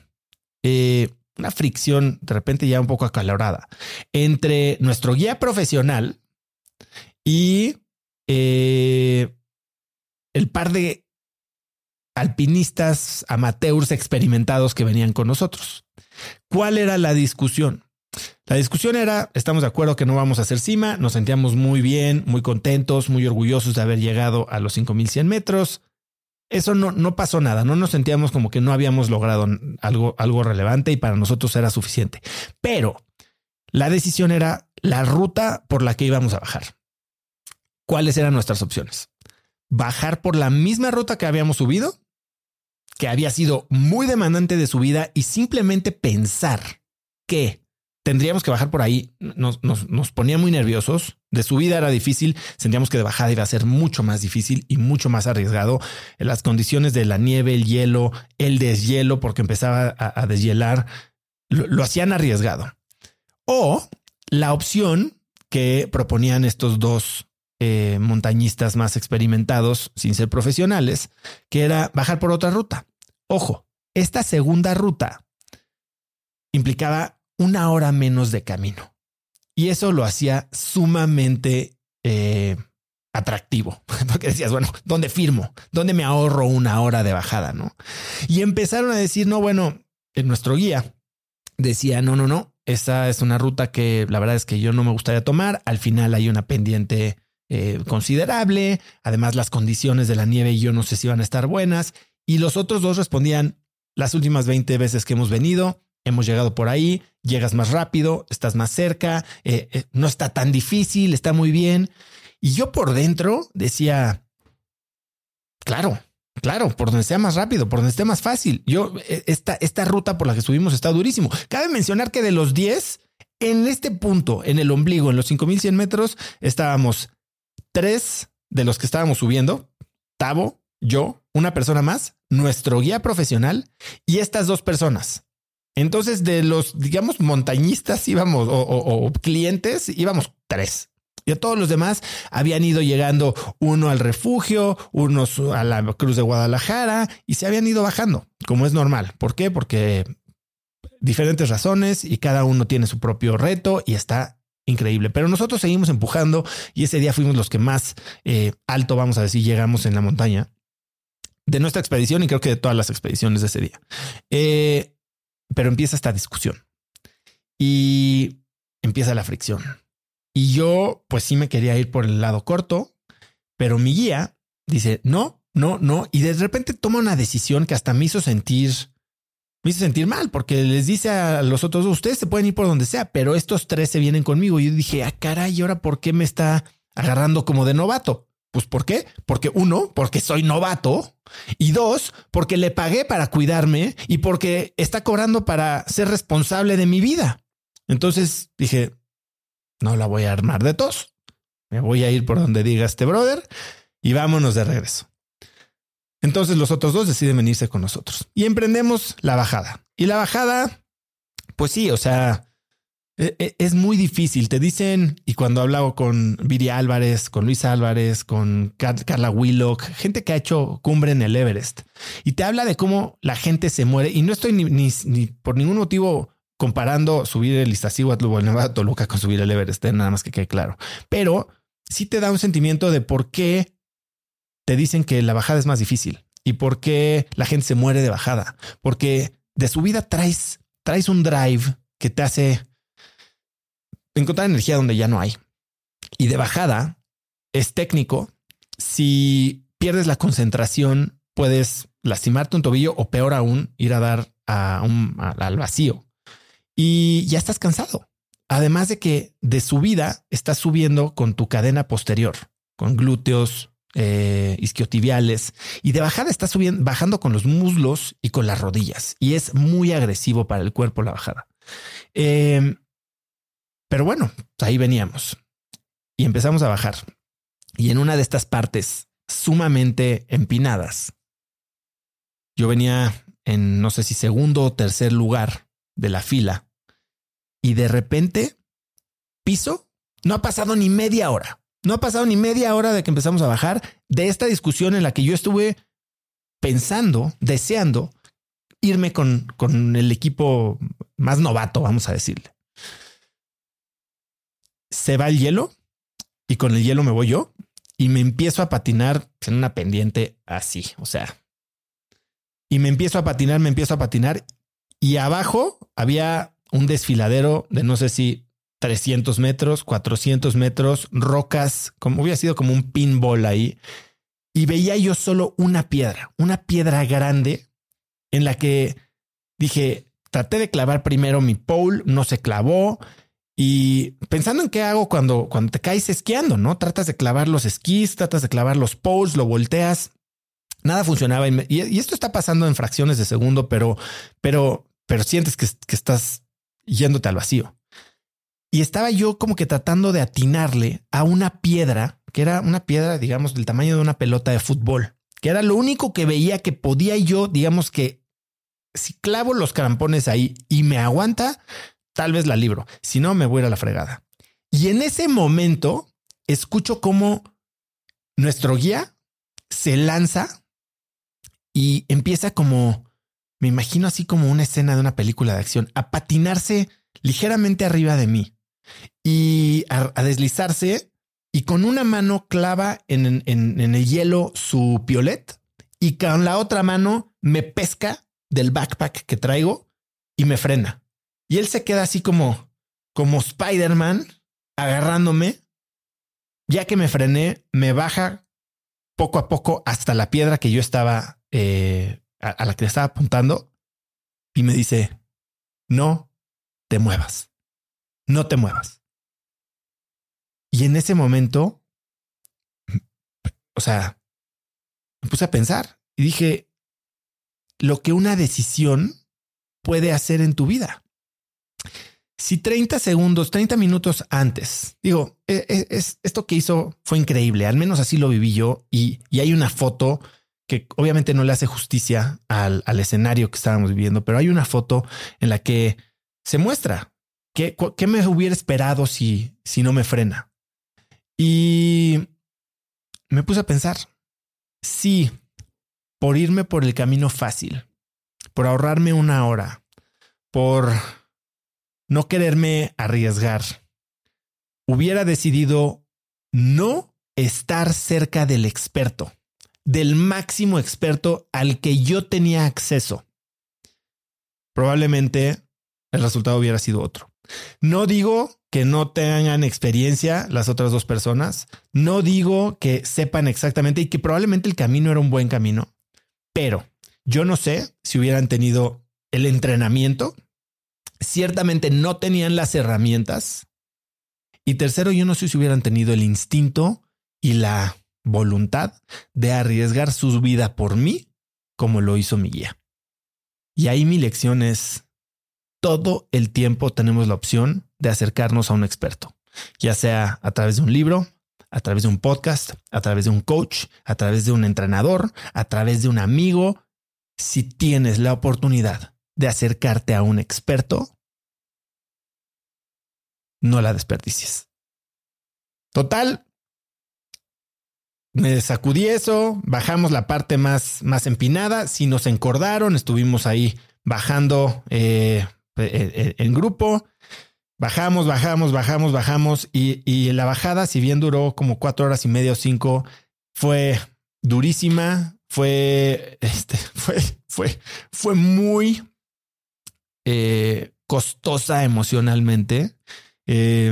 parecía, Tavo me decía, siento que estoy en un videojuego que se reinicia y cuando vencemos a un jefe volvemos a empezar del mismo punto, en el mismo nivel, porque pasabas la lomita y había otro valle y otra subida y otro valle y otra subida y no terminabas. Lo que hace muy eh, exigente el Iztaccíhuatl es que no es simplemente subir y bajar.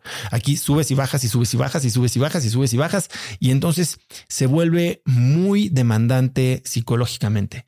Y ya que habíamos bajado o, o descendido a la zona del deshielo, era un lodazal eh, te resbalabas, eh, piedras sueltas, agua, ríos, lodo, eh, muy cansados.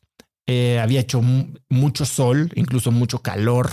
Entonces, fue una experiencia muy desgastante que me hizo apreciar la dificultad de todas estas cosas que, nos platican. Vimos a mucha gente tratar de subir el Iztaccíhuatl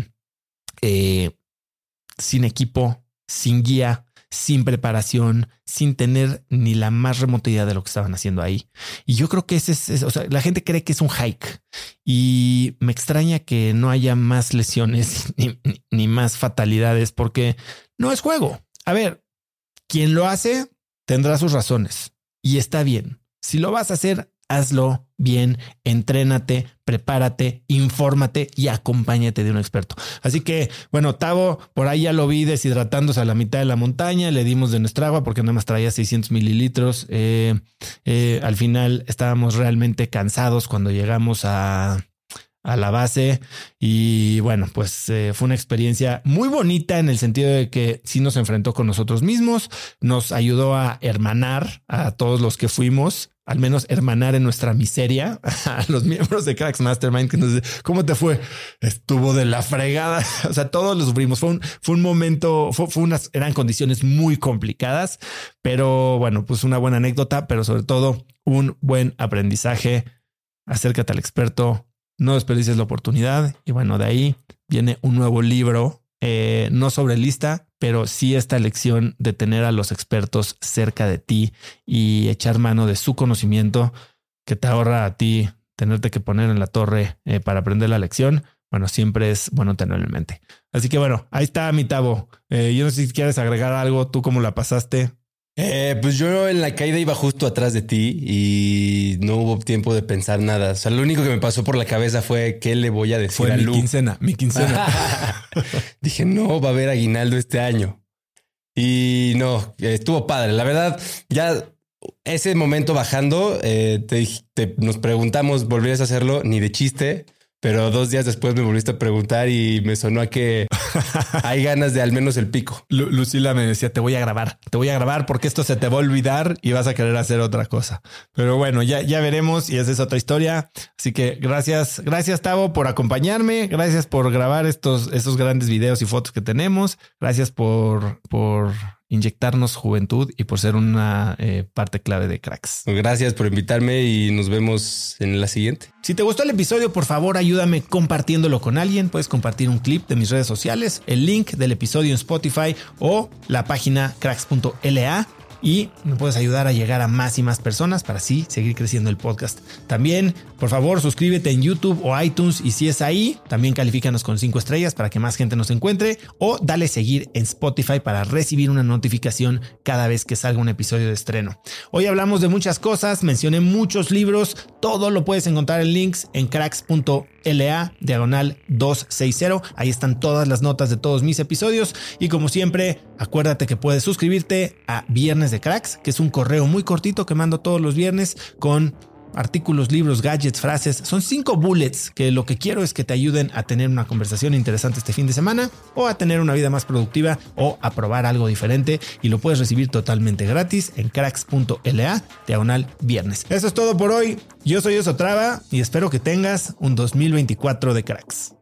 Si tienes una empresa, esto te interesa. El 14 de mayo voy a tener una plática cruda y honesta con Simón Cohen, fundador de Enco Global, una de las empresas más rentables del mundo, sobre lo que se necesita para crecer tu negocio.